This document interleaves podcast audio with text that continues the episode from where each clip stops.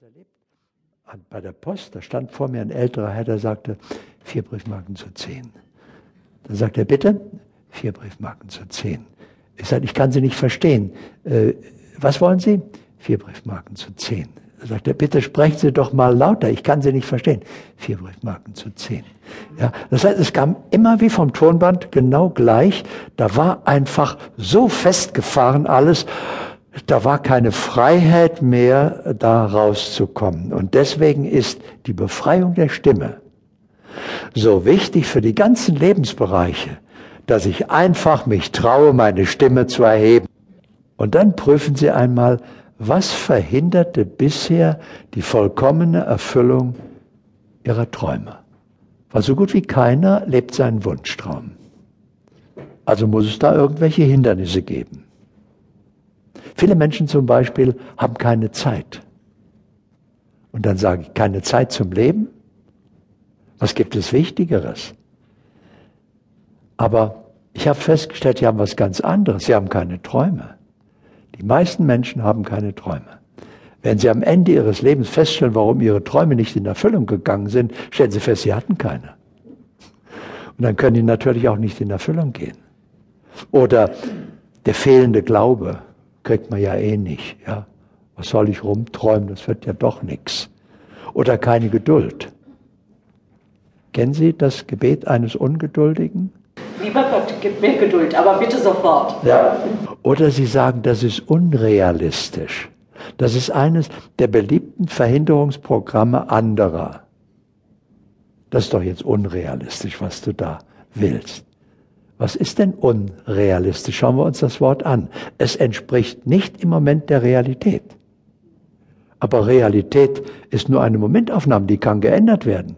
Und dann sagen sie, stimmt, das ist tatsächlich unrealistisch, weil es meiner Realität derzeit nicht entspricht. Also ändere ich meine Realität und dadurch wird es realistisch. Dann erlebe ich es. Also noch einmal, Nehmen wir mal irgendeinen Aspekt eines Traumes. Was könnte ein Wunschtraum beinhalten? Träumen Sie einfach mal Ihr ideales Leben. Was könnte ein Aspekt sein? Im eigenen Haus zu leben, ein, äh, die Natur um mich zu haben, meine Berufung zu haben, in der ich arbeite, so wie es mir Spaß macht, die Freude empfinden. Okay, und ist ein Aspekt davon noch nicht optimal erfüllt? Ja, ich, ich frage nicht welchen, ich frage nur, warum? Das ist nicht zu entschuldigen, wenn einer seinen Wunschtraum nicht erfüllt. Das Leben sagt, wozu? Ich kann alles sofort. Wozu brauchst du Zeit? Ja? Das heißt also, wir halten erst einmal fest, jeder Wunschtraum ist erfüllbar. Die Voraussetzung, ich muss einen haben. Ich muss ihn exakt definieren und ich sollte ihn nicht auf die lange Bank schieben oder das braucht seine Zeit oder das kommt schon noch. Warum nicht jetzt? Das Leben kann alles jetzt. Ich hatte zum Beispiel mal als Klienten den Erben einer großen Firma, 20.000 Beschäftigte und einziger Sohn, vierte Generation, Maschinenbau, ja. Er wollte eigentlich Arzt werden. Aber der Vater sagte, kannst du mir nicht antun. Ja, äh, ich habe das ererbt, ich habe das so groß gemacht und du solltest noch einmal so groß machen. Was hat er gemacht?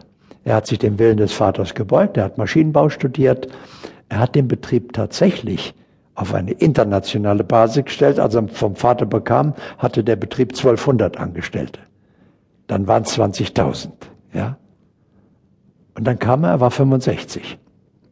Er kam wegen irgendwelchen Wehwehchen, weiß gar nicht mehr weshalb, äh, nicht wegen der Situation.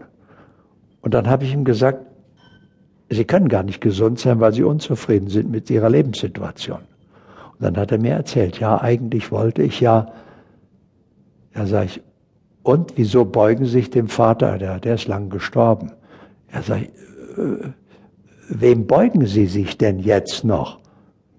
Er sagte, Herrn Sie, ich bin 65. Sag ich, na und? Ja, wollen Sie nur Arzt werden oder nicht? Also, was hat er gemacht? Er hat den Betrieb verkauft. Er fing an zu studieren. Und ein paar Jahre später kam er wieder und sagt, ich habe es geschafft, ich habe promoviert, bin jetzt Arzt, Dr. Med. Sag, wow, und jetzt? Machen Sie jetzt eine Praxis auf? Nein, nein, nein, nein, sagt er. Ich habe mich schon eingeschrieben, jetzt studiere ich Philosophie. Ja, jetzt war er in seinem Leben. Er hat mit 65 erst angefangen zu leben. Vorher hat er einfach nur ein Klischee erfüllt. Der Vater wollte und der Betrieb ist, und ich habe ja auch Verantwortung, man kann ja nicht einfach, und lauter solche Ausreden. Deswegen verwende ich das provokative Wort Ausreden.